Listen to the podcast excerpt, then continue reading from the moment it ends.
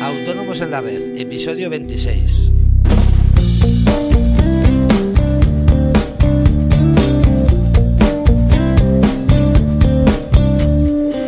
Muy buenos días a todos, bienvenidos a Autónomos en la Red, el programa, el podcast en el que en 5 minutos hablamos de todas aquellas cosas que interesan a los autónomos. Eh, recordad que si queréis contactar conmigo podéis hacerlo a través del formulario de contacto de nuestra web asesoríafiscalautónomos.es. Eh, ahí espero todas vuestras consultas, dudas, ideas para nuevos programas, en fin, como ya, ya os digo siempre, lo que queráis. Hoy por fin es viernes y, bueno, vamos a tratar un tema ligero eh, pero a la vez importante, las multas, sanciones y recargos. Intentaremos que sea un programa cortito porque la verdad es que ya viernes no tenemos la cabeza ya para más jaleos.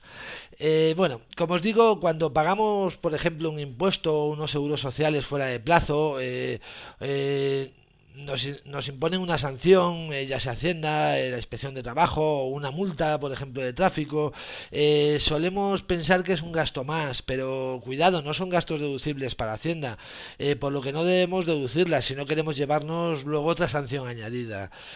aunque este concepto nos tiene que quedar muy claro, sí que hay determinados conceptos que solemos asimilar a las sanciones que sí son deducibles. Tal vez la manera más fácil de verlo, eh, para que sepamos distinguirlo, eh, sería poneros un, par de ejemplos, ¿vale? Eh, vamos a ver, por ejemplo, cuando pagamos un impuesto fuera de plazo, puede haber varios conceptos que vamos a pagar de más por el simple hecho de, de como os digo, pagarlo fuera de plazo. si es Hacienda la que nos ha requerido ese pago, porque simplemente no hemos presentado el impuesto y se nos ha olvidado, nos impondrá una sanción, que por supuesto, como os digo, una sanción no es deducible.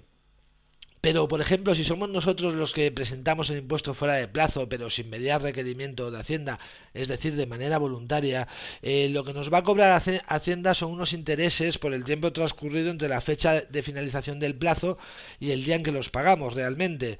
Eh, y esos intereses sí son deducibles, porque simplemente son intereses. ¿Mm?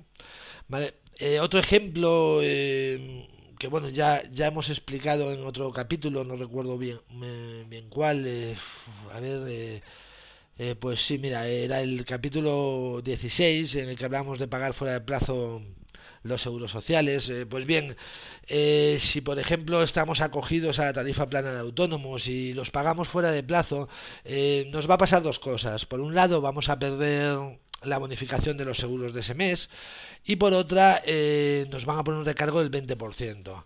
Eh, la pérdida de bonificaciones de ese mes eh, supone que en vez de pagar los 50 euros vamos a pagar 264 euros.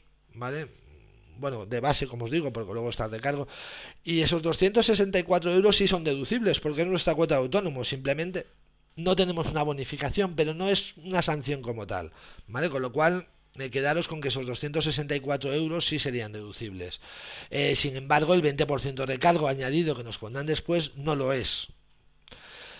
En fin, eh, como resumen, eh, lo que tenéis que saber es que cualquier tipo de interés o una pérdida de reducción o bonificación y similares siempre son deducibles. Las multas, recargos y sanciones nunca son deducibles, da igual que sean tributarias, de seguridad social, de inspección de trabajo, de un juicio civil, de un juicio penal, de tráfico no se me ocurren más cosas, pero bueno, ya sabéis, multas, recargos y sanciones nunca son deducibles. Y ya está todo por hoy. fácil, rápido y sencillo. Espero que os haya gustado y os haya servido para aprender un poquito. Eh, si es así, ya sabéis que con una valoración de 5 estrellas en iTunes me haréis el hombre más feliz del mundo. Muy buen fin de semana y hasta el lunes a las 8 menos cuarto con más autónomos en la red. Adiós.